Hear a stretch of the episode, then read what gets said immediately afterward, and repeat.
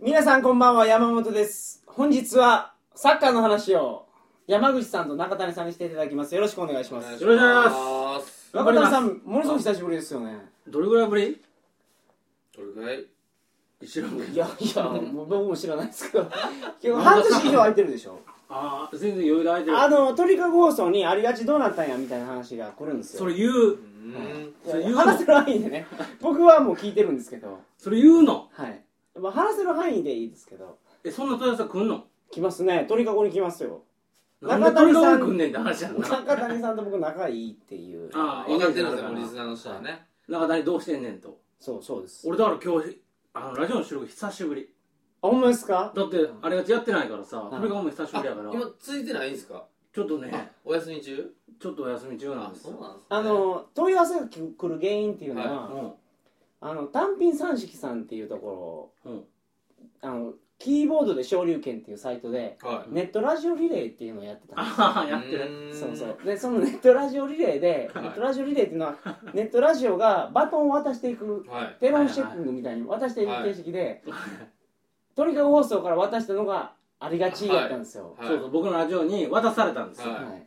それバトン落としちゃったんですかそうそうそうそうそうだからですよあれ来るのって。だからなんや。はい。バトンどこ行きましたみたいな話まだ受け取ったんですよ。あのバトンの話をしてた時はまだ普通に放送してたんですあほんまですか？よで受け取ってうん。山本から渡しますよ言われてうん。受け取ってほんまタイミングよく収録が終わったのね。いやネットラジオってねやっぱり複数の人数でやってたら、はまあなんかいろいろあって。い。は僕ら4人でやってるうまくいかないです。あのほらバンドがねうまくいくと解あの散みたいなね。そうそうそう。音楽性の違い違いみたいなそう YOSHIKI とトシがなんかあの合わんみたいなま感じあね。で、仲悪いわけじゃないんやけど、まあ、うんタイミングが合そうわんの。なるんですよあそんなだ。って鳥かご昔もうとにかくそうだからね。もともと一人ちゃうからね。あそうなんですか？はいあ知らんねん知らないです。もともと二人でやってた番組やからね。あそうなんですか？まあその問い合わせ俺に来んねんけど。いやまあそういうのもこれですよ。それはもうあのもうああの知らんと言うコンビやったのがピン芸人になったみたいになってるんですね鳥かごのもともと二人やった相方は今何してるんですかって俺に問い合わせ来んねん。な、はへえいいや僕にも来ますよそらあ来るか。もう面倒くさいんですよあれ。も う答えるの難しいのな、はい。いやもう連絡がつかなくなるんですよ僕の場合はね。そうやんな。はいはい。そうなんですね。それ無理でしょ連絡つかなくなったら。そうだなまあね。うんそんなこともあるあるんですね。いやそうじゃんまあありがちをまあ簡単に説明していただけないんですけど。もうだからもう今後どうなるんですかありがちいや俺もよう分からんねんほんまに、はい。あのー終わるんやったらもう終わりますみたいな放送を最後したいんやけど、はい。そういうのもできてなくてあのー、4人でやってるからさ。だからその4人が1人の女を好きになってそれで喧嘩したみたいな話ですよね。どんな話？マドンナがいてね。そうそうそうそう。そしたらもう復活ないやん。窓の取り合いみたいな。じゃあまあだから話まあどこま4人いやすみませんあれ嘘ですから。あだから4人でねやってて、えっと、僕以外のあと3人は1人会社経営してるんですよ。でその会社がねうん。まあなんか潰れたりとか、はまあ、また会社作ったりとかいう、ーん。3つぐらい会社経営したりとかしてその彼は彼でその会社経営に忙しいと。あのお父さんがごつ派手な人ですそうそうそう、はい。でもう1人ははあのーそのちょっと前に結婚したんですよ。いうんまあ、まあ結婚するとねいろいろプライオリティも変わるんで、うん。そんなまあラジオでその週末なるほど。別にな南原さんですね。そうそうそう。なるほど言うちゃっまあ、奈良さんはその週末一緒にサッカーしてるし、はいはい。別に多分読んだら来るとは思うんやけどやっぱプライオリティはちょっと下がったかたら、はいはうんでもう一人のあのデザインの山下さんは、はい。彼も会社をまあ作っていはい。そうするとその会社経営してたら今までこのサラリーマンやったんが、うん。会社経営するとやっぱりそっちのウェイトも上がるじゃないですか、ううんー。んでまあやっぱりみんなさその4人のその生活のライフプライオリティがねソソロ活動がちょっと忙しくなったみたいな。そうそうそうそうソロ活動が忙しくなるありがちのプライオリティはやっぱり下がってしまうと思うんですね。でその中で僕がどこまで集集合をかけるかみたいな。だから中谷さんはありがちは、うん。そのだから生活のなんかリズムが変わったとしても、うん。まあこれは、まあ、趣味で続けていこうと思ってたけどみんながそうじゃなくなったってこと？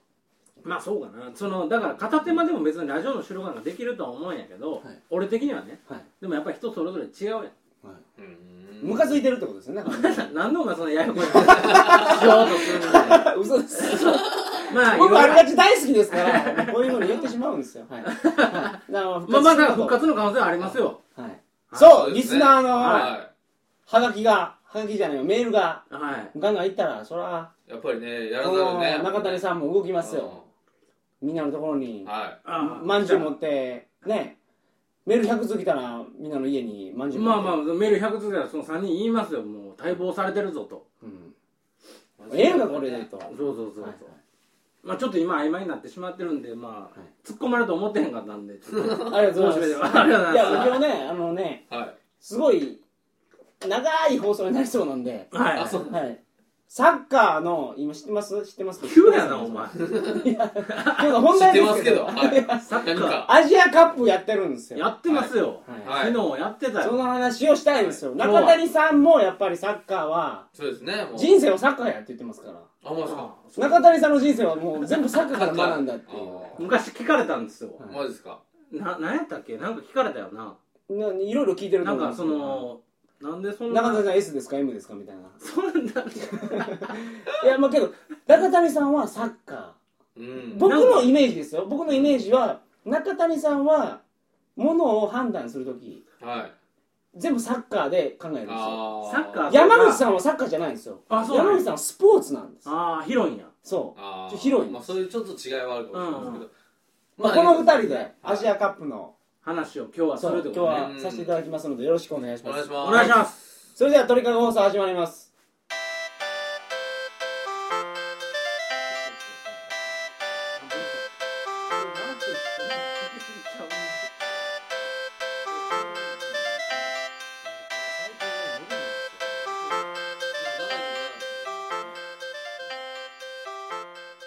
改めましてこんばんは。2011年11月14日金曜日鳥かご放送第262回をお送りします。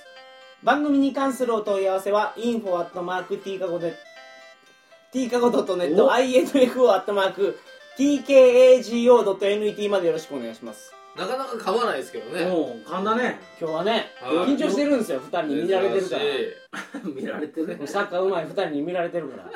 今日初顔合わせこのそうえそうなんですよあ。実は。よろしくお願いします。お願いします。山口さん一番初め中谷さんに喧嘩売ってましたからね。そうそうそう。マジっすか覚えてないの？覚えてない。マジで。俺一番最初ね山本からその連絡。どんな振り方でしたっけ？それ。いやなんかいや中谷さんサッカー詳しいはいらしいですけど、それはもうな俺より詳しいんですか？みたいな。ことが放送違う違う違う。違うえ？俺が聞いたのはえ？そのそんな？数の話をしてては俺が好き嫌いみたいな。そう僕中学の時にあのクラブ活動でカズがブラジルからあ凱旋で来ててはいはいはでなんかクラカズがそのなんかまだちょバリバリ調子乗ってる時で、いはい。はい。はい。僕中学1年生かなんかで、はいはいはいまだ数全然有名じゃなくて、うん。日本的には鎌本としかとかあー奥寺とかはいそんな感じなんですよ、うん。でまだ J リーグも始まってなくて、はい。でその兵庫県の大会でカズが来て、はい。またぎまくってた時なんですよっていうかあの中学生相手にごつ体当ててきてフ体当ててきて。ィジカルで勝ってたんですよね。で中1の僕的には、はい。ななんだこいつみたいな。最悪やみたいな。中1のサッカー教室来てわからんけどみサ。ッカー教室来てフィジカルで来んなよって。中学生にみたいな話を山本にしてて、はいそれ山本がへはい山口さんに話したら、うん。あそいつサッカー分かってへんな みたいな話を。してましたよいやいやい。や、してましたよないと。かそういうこと言わないですよ、僕。言ってた言ってまよした？僕が放送中に引いたぐらいですもん。ほんまですか？でそれで山本から連絡入ったんですよ。へあのそうあそうそうそうそう思い出した。あの中田山口んさん。はそういう放送内でそんなこと言ってるけどえ。はい。タイないんですよみたいなやつを 中谷さんに先に釈明した。あの よ酔っ払ってたんで別にフォローが入ってたんですか？そう。いきなりフォローのメールあそうそう。連絡が来て。そう。ですか？僕だからそのフォローせないかんと思ったぐらいはい。中谷さんのこと言ってた。あと、山本さん、火消し役をちゃんとやってくれてるんですね。そう隠れて隠れていろいろやってますよ僕はですね。あいつサッカー分かってないって言ってましたけど あの別にそういう人じゃないんですよみたいな。連絡が入って。そうですあすいませんでした。いやいやいやそれで、その後なんか鳥かごの新年会かなんかではい。はいあったんよね多分、はい。そうですね。はい。でそあどうもはじめましてみたいな感じで。挨拶して。そうか。でも収録は初めて見たみたいうん。そうなんですよ。いやー、はいそれは。いやもうこっち盛り上がってしまいましたけど今日はアジアカップなんですそうそう。そうそう、はい。しましょちょうど昨日、う。うん。そう日本代表の試合があったんですよ。はうん。これねあの今日撮ってますけど今日アップする回ですからね。あもうほぼえほぼ今日アップすんの？ほぼ生放送ですね。いやそうあのマジで今日なの？はい。あの14日ね。もうストックストックないっていうか今日はアジアカップの話をする開けといた。んです開けといた。ね。えこんなんでアップされるのこれ？そうですマジで？だからもう編集する時間ないですから、ね、うん変なあのおまんことか言ってたらもう切れないです言ってるじゃないですか言うてるけど。昨日を、うん。僕見た実は試合やると思ってなかったんですよ。えそうそう。どういうこ今日あると思ってたんですああそういうこと？うん。俺も。え？だから今日山口さんと一緒に見れるなと思ってたんああタイミング？ねですよで昨日1時ぐらいからやってたでしょ。そう深夜だったんですよ。僕ねあの またお前巻き道にそれにそれるんですけどうん。鳥かご放送で T シャツ作ろうとしてるんなんなん急に。ですよね、はい。でその T シャツメーカーさんが東京の下町にあってうん。その人と打ち合わせしてはい。昨日ね。そう、うん。飲みに行ってたんです。うん。あでそのゴリさんっていうはい。あ人がうん。ごつ寄っててですよね、うん。酔いつぶれた頃にテレビでうん。いきなり日本だけの試合が始まったんですね。飲み屋で？飲み屋でそうそう、うん。うん始まったというか、まあ、入場シーンから。あーちょうど始まったの。テレ朝かなんかでそうそうそうそう。うん。あれ今日日本代表の試合やと思って。おそっから僕は急いで帰ったんですよ家に。あ帰ったんや。うん。家にっていうかホテルに、ううんうん。じゃああのものすごい酔っ払ってて、うん。寝てました。えいや全然見てないないの？全然見てないです。全然？はい。速攻寝たの？はい。あおー。テレビつけた時日本がうんいや覚えてシリア戦ね。ないそうそうそう。日本勝ち越してなかったですわ。ええそうかもう試合は始まってた。始まってた。中ね。はい。途中ね。ああへえ中谷さんはけ結果はみ知ってるけど。昨日はずっと見ました僕。あ見てました？はい。いあやあの試合は見るでしょまあね。気気になるでしょいや僕ね日本代表に対してもういろいろ言いたいこといろいろなんですけど昨はい。日の試合見てないからうん。1試合目の意見。ヨルダン見ての意見なんですよね、うん。でそれも修正されてるかもしれないんでもういらんこと言えないんですけど、まあヨルダン戦のでいいやん。昨日の試合どうやったんですか結局。で結局はけどやっぱ香川とか本田圭佑のところで昨日してないから川川って岡崎が入ってとか、うんえ昨日のフォーメーションどうやったんですか、ま、前の方。あ変わんないですよ。変わんないですよ。うん。あのボランチは遠藤と長谷部。長谷部、はい、うん。ほんで前の3人は誰だった真ん中が本田圭佑うん。入りました結局。うん。あ真ん中本田や。そうそうそう。お左は誰ですか？香川ね。香川。右が右は松井松井。ただ前迷子で前田ですか？そあ全然変わってないじゃないですかダン戦よりもなんか結構ねポジションを流動的に変えてた変えながらプレーしてます。例えば本田圭佑がちょっと下がるじゃないですか。うん。そして長谷部が前上がったり香川が空いたところに真ん中入ったりするんですよ。そしたら左サイド空くじゃないですか。そしたら長友が上がってくるとか、うん。そういうふうにポジションをうまく変えながら。で松井も気づいたら左へ行ってたりとかしてたからそういう意味ではヨルダン戦よりも前で崩すためのポジションチェンジはあったと思います。なんでニヤニヤしてるなんで笑ってんのいやもう山口さん基本的に日本代表絶賛派なんです。山口さんはとりあえず日本代表はもう良かったと。うんうん。素晴らしいって言うんですよ。うんうん。別に素晴らしいとは言わないですよ。言うよ。言ってましたね。はい、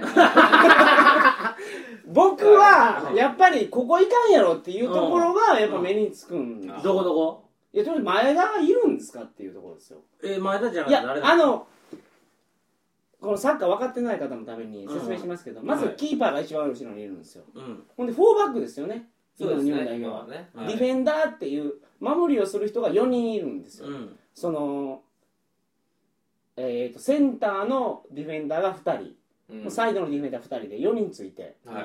その上のボランチっていうんですか、うん。ゲームメイクをするというか、まあ、守備をしながらゲームメイクをするのが2枚いて、うんうん。はい。ほんでゲキャプテン翼でいうと翼くんの位置はい、が1人いてサイドに2人おると、うん。ほんでフォワードは1人なんですよで今まで日本っていうのはフォワード2人いたんですね。うん。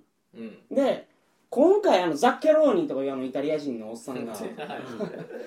あのそうそう。あれは準備期間が短いんですわ。うん。ワールドカップ終わってからすぐですからアジアカップって。うん。覚えてます？この間ワールドカップ終わったばっかりですからね、うん。で天皇杯とかいうなんか大きい大会があってうん。いろいろ調べる暇なく日本代表を組んでるからうん。変えてないんですよ基本的に。うん。ワールドカップでやったワントップっていうフォワード点を取る人が1枚いた形で人をどう入れ替えるかっていうので多分変えてるんですよ。でフォーメーション変えてないでしょ？ワールドカップ。ワールドカップの時もあんな感じでしたよね。そうそうそう。ワールドカップはこの一番上がホンダでしたけどね。うん。うん。であのフォーメーションのままなんですよ。でその人を入れ替えてるだけなんですね。まあそれはいいですわ。それええけどあ前田さん前田選が手がフォワードになってますけど、はい。活躍してますかっていう。だ誰の方がいいの？お前的には。いやホンダがいいじゃいいでしょあれは。あホンダはやっぱりワントップ？うん僕すいませんあのだから昨日の試合見てないんで1試合目見てたら、うん。あの後半でねはい。帰ってあのー、ホンダが一番初め真ん中にいたんですよ。2列目の。うん。2列目の真ん中にいて右側に松井がおって左に香川がおったんですよ。ではい。香川がね左のサイドにおるとい生きないですね。彼なんか人がいっぱいいるところでボール受けたらうん。人が密集してるところで。あ。それをなんか変な変な感じでかわして3人いきなり置き去りとかするから。前半のあのキーパーに止められたけどいいいい崩しありましたよね。そうではい。あこで生きると思うんですわ。サイドやったらね香川そんな生きないと思うんです。うんですよね、うん。僕の意見ですよ。うん。でホンダは右でいいんですよ右で。真ん中じゃなくて。あ外にいろってこと？そうそうそうそう。でだってあのほらオランダで2部リーグでごっつ活躍してた時ってそこでやったじゃないですか。ペンロはい。うん。右の2列目やったんですよ。うん。であっから外から入り込んでいった方がいいと思う。うん。で香川は真ん中におった方がいいから。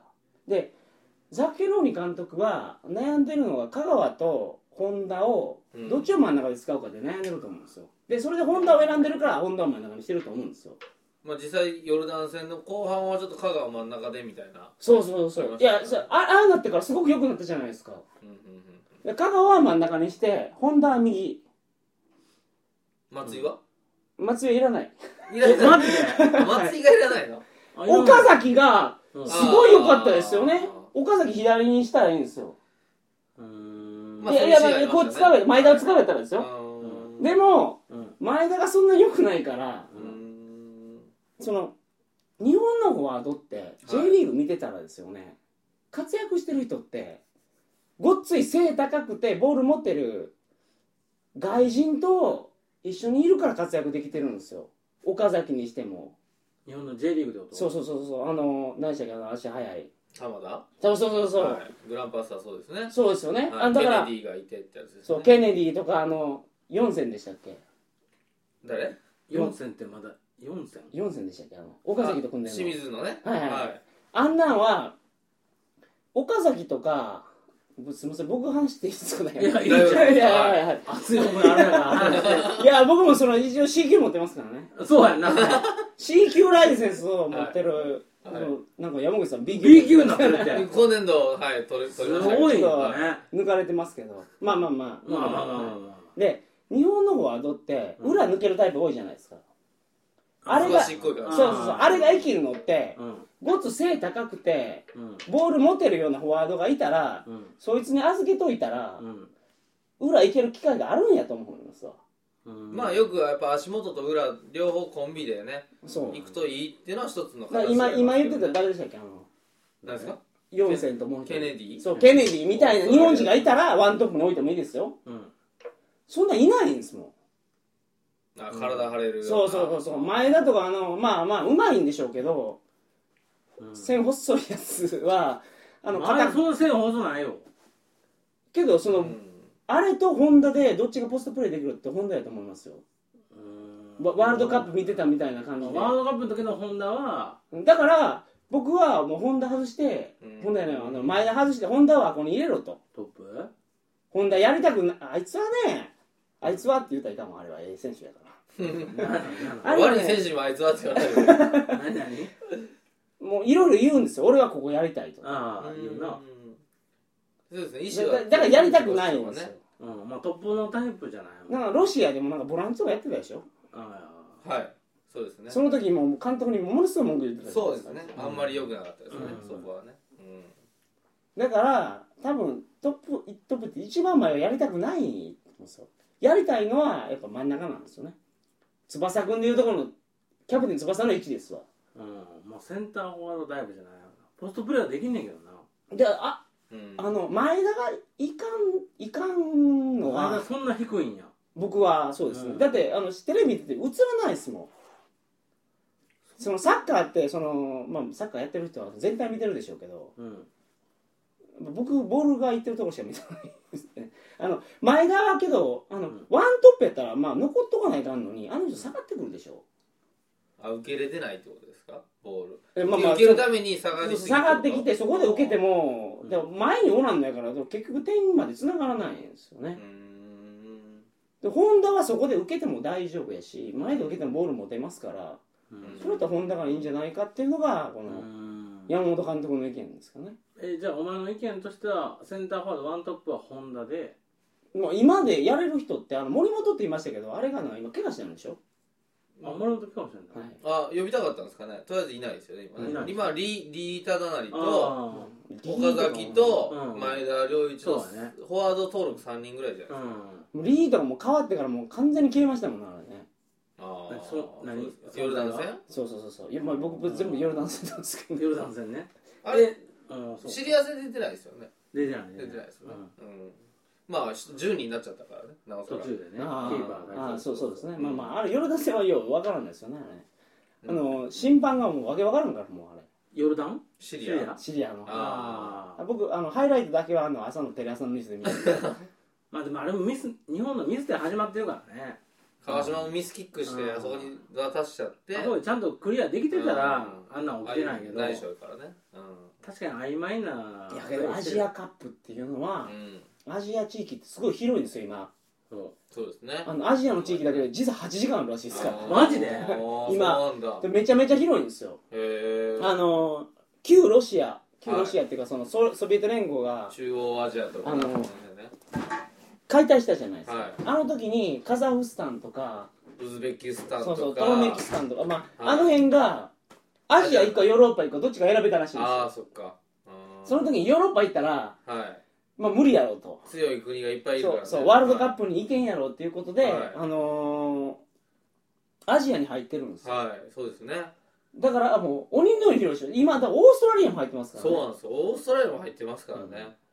そうなると本当に開催あの開催国とか抜かしてもよ4.5カ国しかワールドカップ出れないとか。あれねちょっと割らないかんと思いますよ僕、うだってあれホームアウェイでやるときに実は8時間あるんですよ、大変すぎますよね、はい。でしかも今カタールで開催してるから、はい。向こうのその西アジアのチームがやっぱり有利ですよね。見てても。シリアヨルダンとかね。だだからあのー問題はうん。そのあの辺のオイルマネーっていうんですか、はい。原油をはい掘れる国うんが入ってたら、はい。買収しよると思うんですよ、ああそのジャッジメントもねそうそうそうそうそう、ね。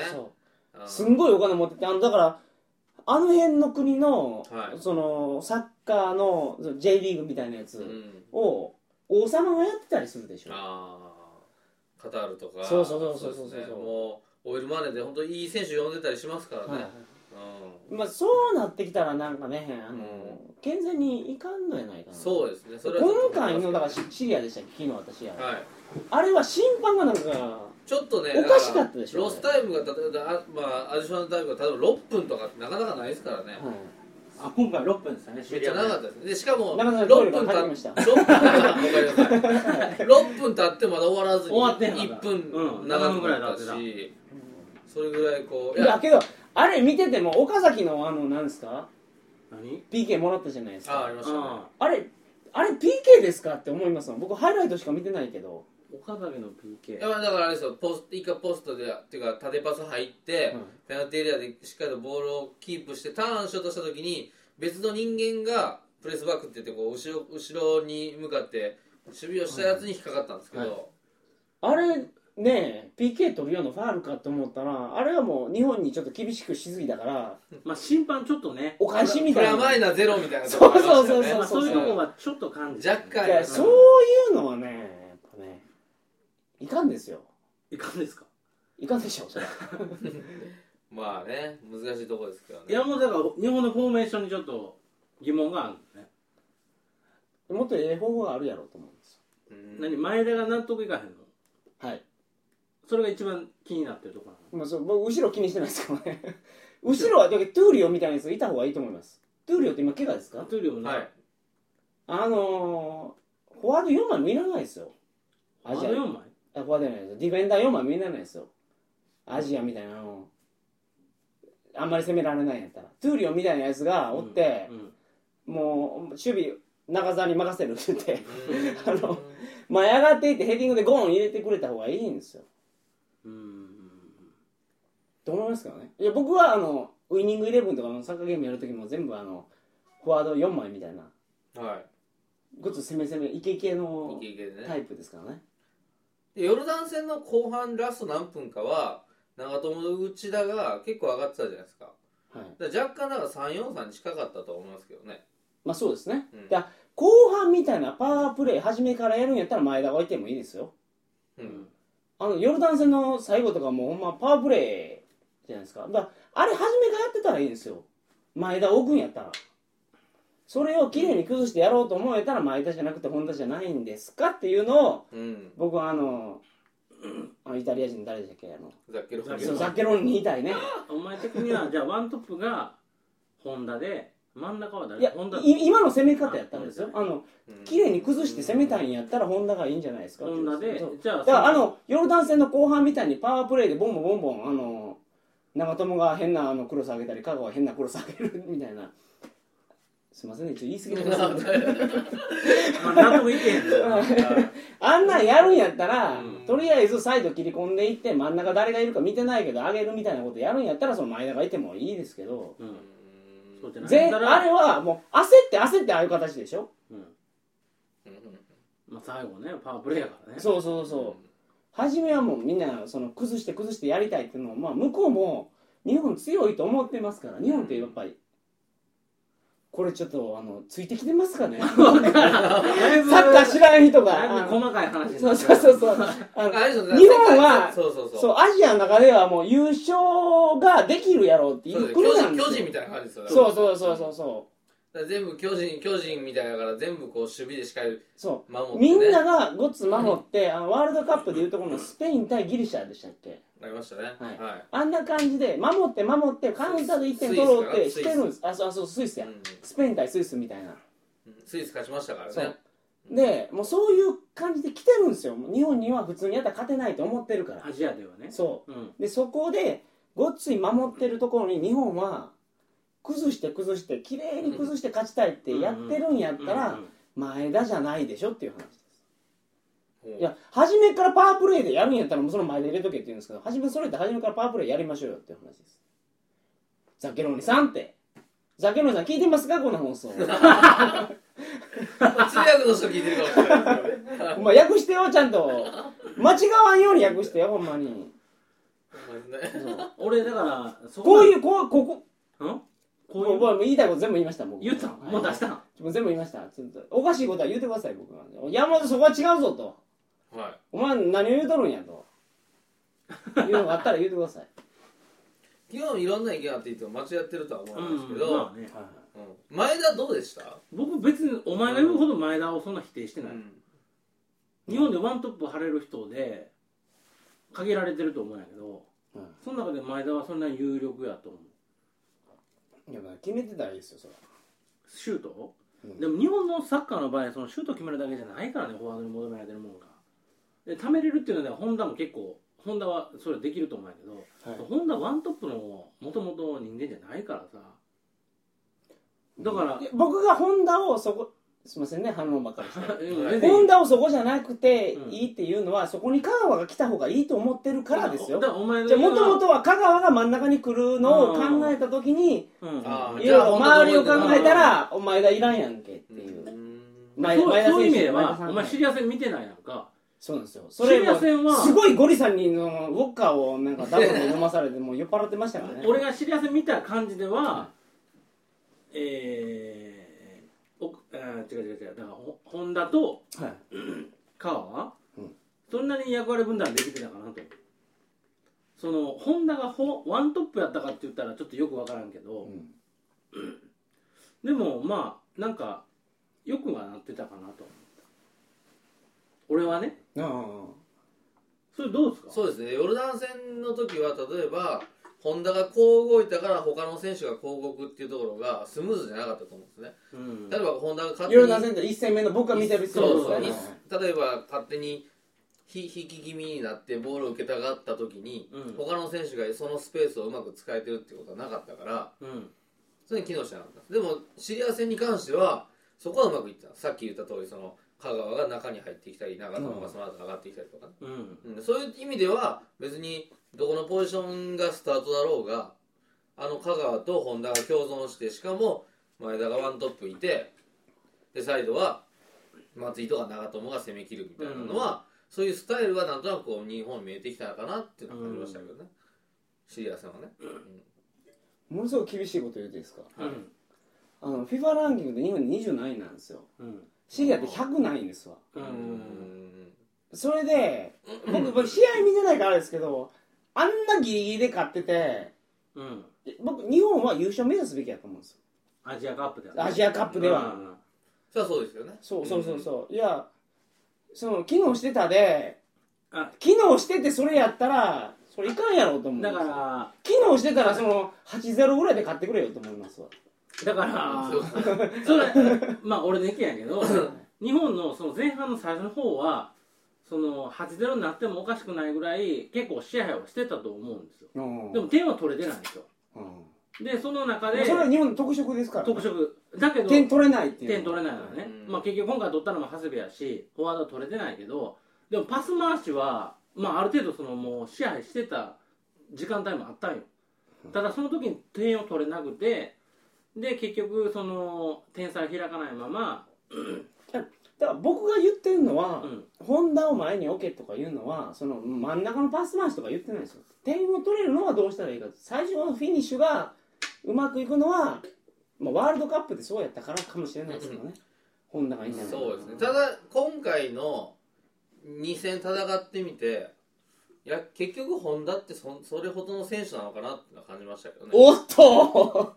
うん。あ無回転じゃなかったですもんねあれフリーキックいやまあ普段結局フリーいやキックだって。あれねあれってその前言ってたじゃないですかあの、はいワールドカップはアディダスのジャブラニでしたっけ？ジャブラにはい、うんごっつあの揺れるボール、うん。はい。今回ナイキでしょ。うん。うん、ょっと、ね、ナイキのボールやったらあの無回転にならんのかなみたいな。ならんわけじゃないけどなりづらいっていうのはあると思います、でもホンダのフリーキック普通普通でしたよね まああの動画ね。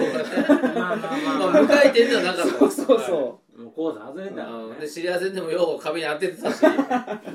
そういうのはあるけど、うあれボールが違うとそんな違うのかなみたいな。まあ、あとはあれじゃないですか。確率の問題じゃないですか。うん。成功するかしないかなんていうのは。えあの無回転ってうん。無回転の蹴り方の僕は本だけ読んでるんですよ。おー。そんな本あんねあのその無回転の蹴り方そんな本あんねいやいや単純なんですよ。あの真ん中をちゃんとうん蹴ったらええみたいなそうこと書いてあるんですよ、まあうんそうですね。真ん中ジャブラには蹴ったらあのアディアスのボール、うん。ワールドカップで使ったボール真ん中蹴ったらごっつ揺れるんやろうけど、ナイキのボールはあんまり揺れないと。それでもホンダがあのちょっとあのずれてるみたいな感じです。だと思いますけどね見てたらね。うん。うん。ホンダってでももともとフリーキックがそそこまで一押しの選手なの？えけどあのーロシアでしたっけ？まあだから決めてはいるけど、はいその中村俊輔ほどそのフリーキックが代名詞な選手なの。まあ、それは違うでしょポイントポイントででも結果出してたから、うん。そこがフューチャーされてたと思うけど。やっぱ日本あワールドカップの時のあの何戦でしたっけ？あここで決めたのは。まああれはあれはあれはすごかったですよね。あのシュートはね。うん。すみません僕もうちょっと膀胱膀胱破裂しそうなのでちょっとトイレ行っていってらっしゃい。やってくださ これ長引きそうやね 今のところ誰が一番だと思います？こうプレー見てて。プレー見ててですか、うん。日本の中で？そうこいつ活躍してんなみたいな。日本の中で誰なんかな？僕は長谷部ですね。ああやっぱりそうですか、うん。まあ点数決めたってのもあるけどやっぱりでもまあボランチ潰してますもんね。そうですね。守備でもしっかりと潰してるしうん。ボランチの位置からしっかりとペナルティーエリアにも入れてるじゃない入れですか。てますよね。あの位置からなかなか入れないですそよね。う。そういう意味でやっぱりこう11人の中で一番うまく関わってるのが今長谷部だなと感じますけどね。長谷部は大きいですうんよね。うん。そうそうそう。で他の選手はだからまだ新しい選手もいたりうん。あとはワールドカップの時とまたちょっと戦い方違うじゃないですか。どうしても向こうがうんうんドン引きやから。引いてるからね。そうそう。固めてるからね。そう。そうなった時にやっぱ本田圭佑はまだまだ技術的に足りないのかわからないですけど、うんうんうん、成功してないなっていうのがちょっと感じるんですよ。うん。だあのカメルーンとかデンマーク、まあ、デンマークはちょっとフリーキックであれですけどカメルーンの時もやっぱりカメルーンは自分たちはいけると思って攻めてる部分があるから、うん。うんちょっとした隙に裏を取れるとかってあるんですけど、うん。むしろシリアとかヨルダンは絶対ね。そう絶対に裏を取られないとかそういう状況の中であの本田圭佑がワントップだったとして隙をつけるかって言ったらそれはちょっと難しいのかな。あこんな話長谷部の話じゃないですか。長谷部長谷部はいいと思います長谷部いいですよね、はい。アジアカップとかほんまにアジアの国って俺がそのアジアカップ見て思うのは日本がワールドカップ出て戦うようなことをやってくるやんか。動き回って運動量を出してはいめっちゃ頑張ってるやん、はい。シリアにしても。そうですね。そう。それをやられたらやっぱりしんどいなと思うよ、うん。サッカーのなんかこう分かりますよね。見ててね関係性が。そのモチベーションモチベーションっていうかめっちゃ頑張ってるやん相手。いやあこうだってアジアの他の国はうんワールドカップ出れてないから、うん。でワールドカップに出たぐらいの気持ちでやってるんですよ。あそれは感じますね。日本はアジアの国は余裕やろみたいな感じで戦ってると思ってるんです。だから 1, 一戦目どこでしたっけ？あのシリアじゃなくて。ウズベキスタン。ヨルダンあヨルダンか。うん。いやだからサポーター的にはそう思ってるよ。アジアカップなんて優勝して当然とか。そう。ん。そんな力差あるやろうなんて、だけどやっぱり向こうがあれはやっぱり日本より運動量あると思うよ。う、めっちゃ寄せ早いし動き回っててはい、で頑張ってる中でそのスキルだけで結果出すのが難しいなっていうのをすごい感じる。うん。なるほど。そうそうですね。で日本のがまあパスだってさ日本のサッカーってさ中盤でパス回してるけどもサッカーゲームみたいな時あるやん。ポンポンポンポン回してる時あるやん。あのプレッシャーあんのワールドカップのうん。岡,、岡田監督の時そのそのなんか本戦始まる前っていうのは横パスバンバンバンバン出しててそれ取られて、なんかあのシュート切られて負けるみたいな感じがあありましたけど、うん。うん今は縦パスがいってますけどね。でも中谷さんの言うように、うん。横パスバンバン通してて、うもうサッカーゲームみたいな時があります。ゲームみたいな時あるはいありますあります。んめちゃめちゃそのスムーズに回ってる時あると思うよ。うん。だけどそのフィニッシュが決まらないとやっぱり得点としては差が生まれなくそうなんでてす。そうなんですそのカウンター一発でシュート数向こう少ないけど一発取られると劣勢になるわけやんか、うん。だけど完全にその中盤のパス回しとしてはこんなに相手動き回ってプレッシャー与えられてるのにポンポンポンポンパス回すって数年前にはありえなかったと思うんですよ。日本が例えばそのそれ岡田監督が頑張ったってことですか？岡田監督でやっぱ日本のその単純にスキルっていう部分では上がってると思うよ。だからなあの今回の試合の前にも中田とカズが対談してたの見あ見てない。見ました。見た？それ見ました。見てたやんか。だから中田が昔から言っててすごいなすごいそうやなと思うのはその練習では日本は。うん。世界一やと。だけど試合になるそうそうとっていうかプレッシャーがかかるようなところでやってないと。外国人はプレッシャーかかるようなところで練習してるけどっていう話ですよね。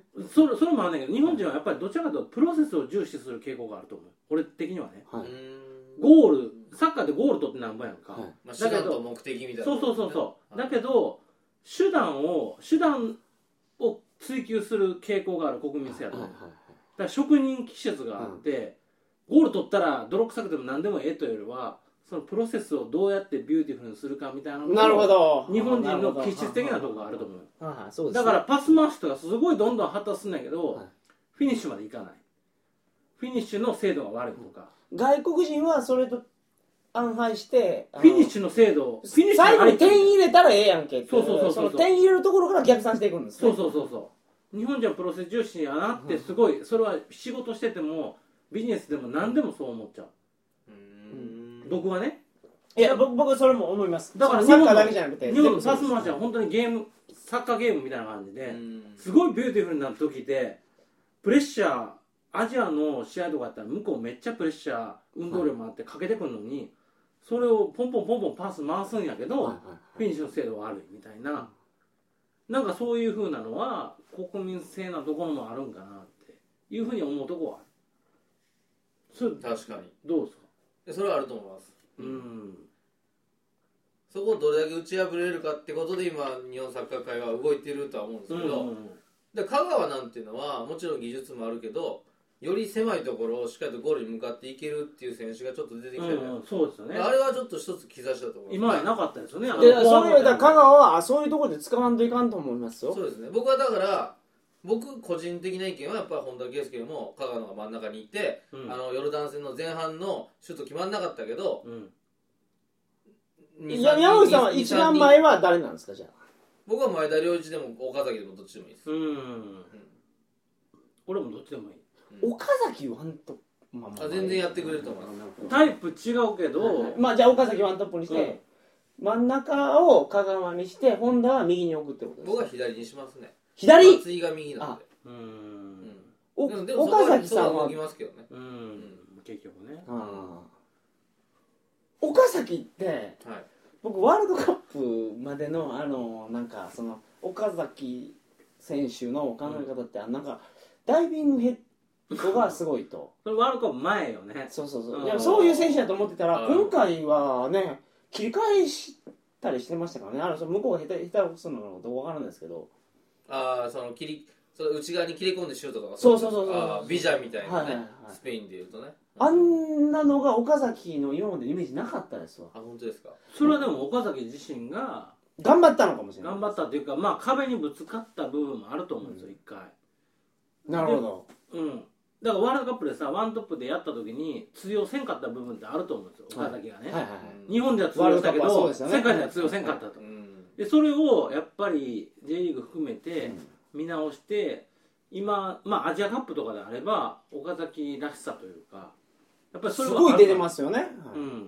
うん。逆に松井の良さがあんまり出ないのはちょっとあの批判されてましたね。ヨルダン戦でもドリブルしすぎとか。いやっていうかあのね。ワールドカップみたいなやつってもっと手前で詰めてくると思うんですよ。詰めてきたやつを松井はあのかわしてですよね。だから2列目ぐらいのやつをかわして、うん。最終パスを通したりするのが得意なのかもしれないです。うん。うんアジアカップとかになるともうごっつい守ってますからうん。そこまで出てこないから彼のドリブルのそのうまみっていうかその良さが出ないんじゃないですか時間を使いすぎですようん。一人でね。そうそう。ドリブラーですからね、うん。もともとだからそれで言うとやっぱ松井より僕岡崎が良かったと思うんですよ。見ててね。うん。まあ、役割が違うからね二人。でそうそうそうですね、うん。うん。いや別に俺じゃあ松井が、ん。そのだからそのオーストラリアとか韓国とかでやるときには生きてくるかもしれないです。うん。俺お前言うほど松井がそんな生きてないとは思わへんのよね。うんだから日本の攻めがそんなあかんというよりはまあ結果が出んかったなっていう得点っていうね。でもあのは何ですか？あのなんか後半のギリギリになったらセンターほセンターディフェンダーの一番真ん中のやつがうん。ヘディングで点入れるっていうのはなんかね昔から日本がシリアの話。そうそうチリアあヨルダン戦の。同点に追いついたそうそうそうあれってなんか戦そうそうあ日本が昔からやってることでしょもうなんかあでもギリギリになったらあの日本のあの後ろのバックのやつが出てきてヘディングで点入れるってうん言うのは僕いかんと思うんですよフォワードが点入れろよってああそのそう吉田が悪いってわけじゃないですよでも昔からそうじゃないですか。フォワードが不甲斐ないからディフェンダーが出てきてヘディングで点入れるみたいな感じじゃないですか今の日本って、まあ確かにね。うん。そうですね。ヘディングシュートを決めるのはなんかディフェンダーみたいな。そうそうそうまあそうなんかねあれ日本の伝統芸能みたいになってますよね。そうですね。うん。納得いってへんねん山本的には。日本代表が。まあ結果的にはねだからあの次の試合どこでしたっけ？あの相手？はい。サウジ？そうそうサウジアラビアとうん。引き分けたらいいんですから、まあ、結果的にはいいんですけど、うん。でもゲーム運び的には納得いってへんねまあ僕一試合しか見てないですけど、ね、そう。いやそうなんですよ。うん。俺そこまで悲観的に見てワないよね。ールドカップのあれがありますからそのなんか修正していく方がいいのかもしれないですからね。ボロボロボロボロでなんとかうまくいって決勝のあのトーナメントに進めるけど、まあ、ここ直した方がいいのかなっていうのが。そうですね。アジアカップってやっぱどうしてもね代表も集まってそんなに期間もない中で作っていきながら勝ち進んでいくっていうのがまあいいんじゃないですかね。きっと。うん。もうこんな感じなんです今日は。はい。こんな感じでいいの？ぐだぐだやで。いやもうでも時間ないですからもうただ山本の熱い思い今の日本なか日本代表に納得してないのはよう分かった。えそれ通じましたかね？そのいや通じお二人ともあの僕の意見はもうアホかと。だかいやら今後の日本代表見たくなるんじゃないですか？みん。な聞いてたら。別にアホかとは思ってへんよ、はいだけどそのそそこまで短期的に物事をか。だってザッケローニに変わってまだ最近やん。俺もまだザッケローニの監督のそう。ザザッケロ分からへん。のねええところ言うとかないかん。そらそらこれこれ一つあるんですよものすごい。はなんなんなんなん？今までの日本代表の監督っていうのはい。あそのなんかこれやばいなと思っても動かないんですわ。うん。うん後半の残り20分ぐらいでやっとなんか変えるみたいなことをやりますけどザッケローニはうん。すぐ変えるでしょ。うんそうなのかな。ああ前半終わってすぐ前半終わってすぐなんかここを入れ替えたりとかいうのをちゃんとやるじゃないですか。うん。まあ早いっちゃ早いね。そう。あれはストレスたまらないですね見てて。うん。でしかもそれがハマってるじゃないですかっていうのが、まあ結果として勝勝ってたり引き分けたり、まあ、まあ最終的にしてますから。うん。あれはザッケローニ監督はいいと思います。うん。今までのジーコとかも岡田監督もそうですけどもうはよ帰ろよっていうのを変えないじゃないですか。うん。うん。ジーコもまだないですね。ジーコも岡田監督も納得いってへん。全然言ってないですよ。今まで全員言ってないですけど、トルシエもそんなとこありましたね。ありましたね。うとりあえずか動かないんのはうんいかんぜよと。いやほんまイタリアのリーグとか見てて前半30何分で途中交代とかありますからね。はいはいうんうんほんまに。でやっぱそういうのをザッケローニ監督はやってるから。山口さん的にはザッケローニどうなんですか？もう評価できるぐらいなんですか？いやまだよくわからないですけどまでもさっき言った通りうんやっぱりこのゲームにしっかり勝つためのプランを持ってやってる勝つとかっていうの。そうそうそうそう。結果を重視してるならありますね。うんは感じますよね。うん、うんそれは分でかる。多分毎回毎回毎回の試合でそうやってゲームプランを持ってうん。必ず修正してくることができる監督。でそのプラスビジョンを持って多分4年間でしっかりとチームを作ってくれるんじゃないかなっていう、ん。そういうのあります。なるほど。うん。で山口さんはじゃあザッケローニはもう OK やと。で絶対に60点以上は取れる監督だと思う、うん。60点？合格点は絶対取れる監督ごろあ60点でも岡田さんみたいに最後の最後でなんかこうちょっとやっぱりこう勘が鋭くてうんうん。絶対になんか予選通過できるなんかこうものを持ってるみたいな。ちょっとマリノスの時も優勝したりとかして岡田さんってそういうとこ持ってるなてるねそう持ってるなっていう感じなんですけど岡田監督だかからあの前の放送で言ってたようにあの PK のところに川口に変えてたらそれはでもだいぶ勇気いるやろ。ああそれはそれは勇気いるでしょうね。キーパー最後やろ。はい。あんなあでだったら漫画ですよね。いや漫画の世あ界れはあれはもうまあまあ失敗しててもちょっとおもろいですよおねもろい。おもろいでしょ。いやおもろいけどね。絶対おもろいそれは。書いてたら。うん、まわかりますけどね。あ、それやってくれなかったから岡田監督は。あかんねギリギリアウトになる。誰誰が OK な監督ですか、うん。誰にしてほしいの？いやモーリーニョとか。いやわかるけどあのほらオーストラリアとかやってた監督誰でしたっけ？あのやるしいのいや違います。あの日本とオーストラリアがやった時に日本が負けた時の監督。韓国の。ああオランダ人のね。はい。いやオランダじゃないでしょ？いやあのあのあれじゃないですかあのあのオーストラリア代表の監督でしょ。あれでしょ。あの誰だったっけちょっと待ってください めっちゃ遠そうだ。誰や誰やったっけ？えあんなんめっちゃあおいやオオランダでやっぱりあの人が行く国っていうのは結果出してるし結果出してるっていうのがあるんですよ。あれ何でキーワードで調べたんでしょ2002年韓国代表あ監うんそうそうそう。サッカー監督。うん。ネルシえー、違う。えー、誰やったっけ？ヒヒディングヒディングそうそうそうそうヒディングヒディングは僕ええ監督だと思いますあれは。結果出してるからね韓国でもね。どこでも出してるからね。短期的に代表を見るっていう意味ではあの監督がいいと思いますよ、うん。はっていうかでもまあまあまあそうですね。うん。あれあれすごいですよね。まあそい、でベの特色ンベンゲルはまた違うじゃないですか。うん。アーセナルで十十何年ずっとやって、アーセナルスタイルを作り上げたっていう意味ではまた違うから。だからフィーリングはそれができないかもしれない、あのヒディングっていうのはあの日本の敵国とよう散々やってるから監督やってねて、うん、日本のこと全部日本をごっつやられてるじゃないですか、逆に言うとよく日本のことを知ってるかもしれないですね、うん、知ってると思う。うん。だから面白いとは思うよ。うん。タイミングやろうね。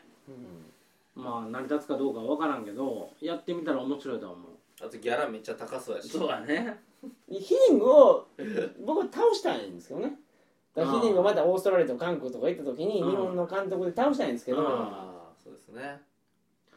うん。でもヒディング日本に来ても面白いかなと思うまあまあ面白いと思う、うん。どういうふうにどんなサッカーするのかなっていうのはすごい興味ある。うん。ごっつ記憶に残ってますもんね近年で。うん、まあだっていつも強豪の相手にいるからね。そう強豪の監督になってしかも日本と確実に倒すっていう、うん。でも向こうも倒す言うてるからね。明言してるからね。まずね。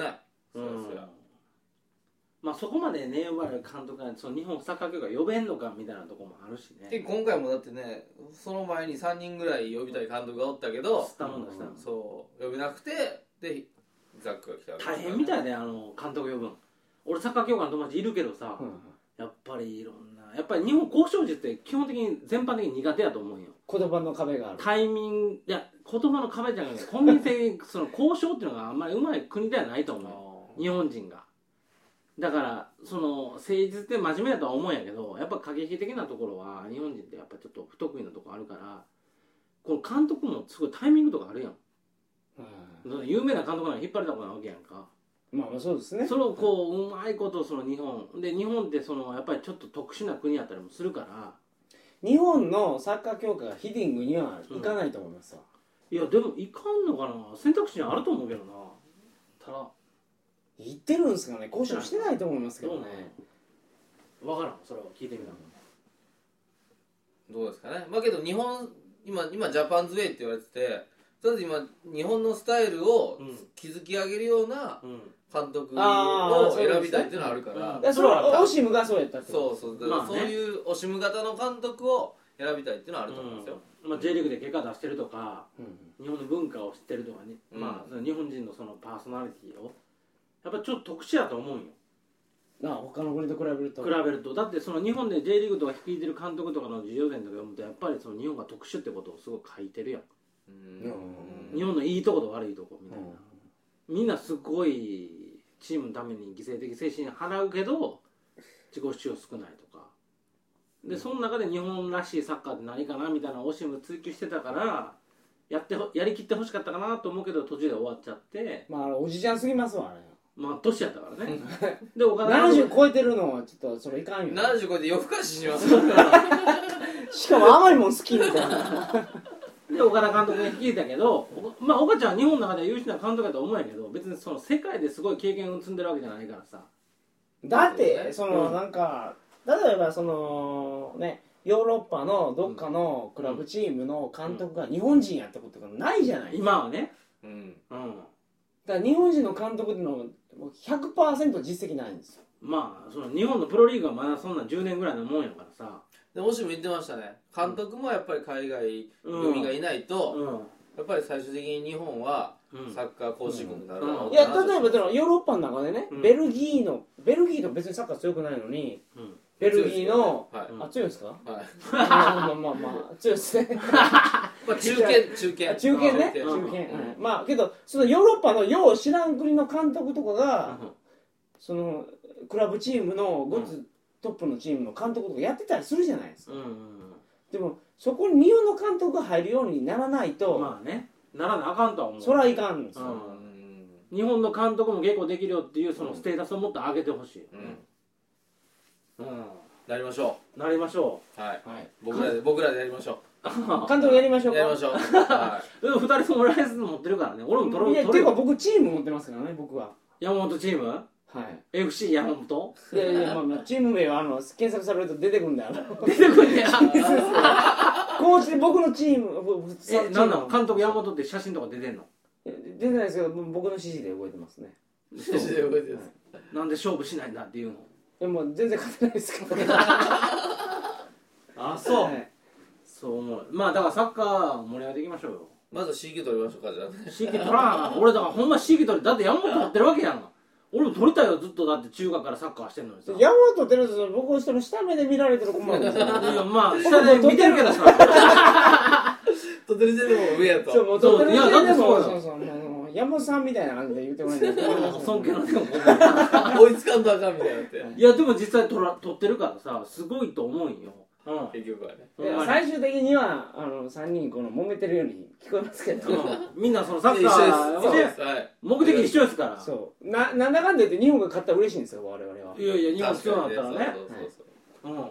日本のサッカーっていうのは日本っていう国をこう表現してると思うんですよ。うん。あいやそうそういやそうそう。思いますよ。あ日本っていうなんかこう大きな日本っていうものの代名詞だと思うんですよね、うん。日本サッカーって、はいはいだから日本のサッカースタイルっていうのがな日本を表してるような気がして日本がすごい弱いと日本よいやなんかダメだサッカーって結局インターナショナルスポーツですかね。世界で通用するスポーツですからね。国を表してるよね、うん。うん。もう元気玉みたいなもんすからねあんな日本代表なんて。ねそうそうそう。結局はねもうだからの僕らが頑張らないと、上のねそそううそうそれはトップレベルも上がらへんから僕とか口だけですからはっきり言うと。今日も長い話しましたけど。大丈夫なら話してんだよ俺。大口丈夫だけやから。これ着る気ないなとそうそうそう。終わりないでこの話いやもうこの大丈夫？いやもうまあ終わりいです。や宮津さんありがとうございます。ありがとうございましいやたとか言うでしありがとうございました。ありがとうございました。ょ徐々にみんなで盛り上げましょうよ、行きましょうはいまずはアジアカップはでも優勝ですよね。目指しましょう。いやそれは当然目指さなあかんよ結果もね、こんなこと言っててザッケローニ監督がもうこれ聞いてる、まあ、聞いてないけど、うん。聞いとこ 聞いてないけど、うん。いやそれ優勝すると思いますよ。うん。優勝せなあかんよすると思って見てますから、応援していきましょありがとうございます。うみんな深夜やけど見ましょうちゃんと、はい。はい。ありがとうございました、山本君もちゃんと知らせに見ましょはい。見ます。すいませんでしたはいありがとうございました。うありがとうございました。それでは皆さんおやすみなさいませ。おやすみなさい。は いだいぶ長か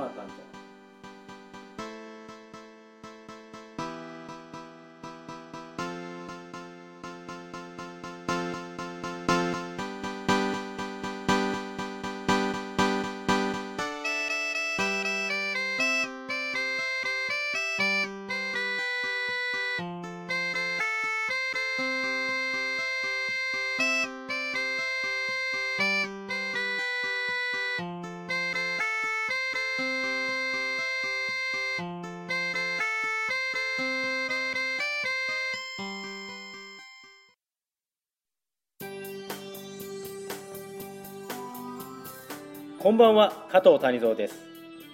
アダルトビデオは心の処方箋。性のお悩みはもちろん人生の問題も AV で見事解決。年間400本の AV を早送りなしで鑑賞する私加藤谷蔵があなたのお悩み解決にぴったりな AV をご紹介します。インターネットラジオ AV 人生相談ぜひお聞きください。